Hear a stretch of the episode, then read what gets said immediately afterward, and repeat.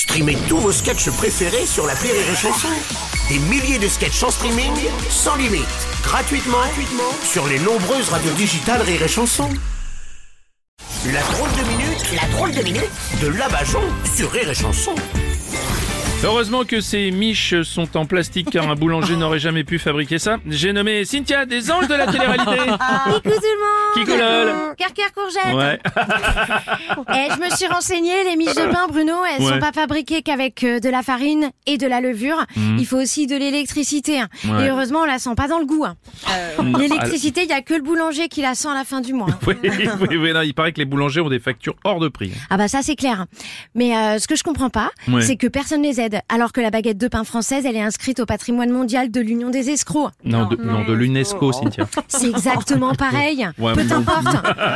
Hein, parce qu'ils sont censés être là pour protéger le patrimoine qui est inscrit chez eux. Et une fois inscrits, les boulangers, eh ben, ils ont plus vu personne. Je crois que l'UNESCO, ils ont dû perdre leur liste. hein. Peut-être. Quand même, par exemple, quand Notre-Dame de Paris a, a brûlé, là, l'UNESCO a dit qu'ils apportaient leur soutien. Je sais pas si vous avez vu. Ben ouais, mais tout le monde a apporté son soutien. Ouais. Euh, ce qu'il faut euh, apporter, bah, c'est de l'aide ou de l'argent. hein. Même Oui. l'Ukraine, quand on dit qu'on leur apporte notre soutien, on leur apporte des armes. Mm. Du coup, je crois que les boulangers aussi, on leur apporte des armes, parce qu'il y en a un qui m'a dit, avec le prix de l'électricité, on lui a flingué sa boulangerie. Oui, non, alors non, ça, ça veut dire qu'il a dû fermer, en fait. Ah parce que la France, tous les ans, elle donne plus de 56 millions d'euros à l'UNESCO. Ah. Ça pourrait payer un paquet de factures d'électricité pour, euh, pour pas qu'ils ferment. Oui, oui, c'est On vrai. est d'accord. oui. Avec l'UNESCO, si c'est pour payer des gens euh, ce prix-là, bah, juste pour lister des trucs qu'ils oublient après, je vois pas l'intérêt. Oui.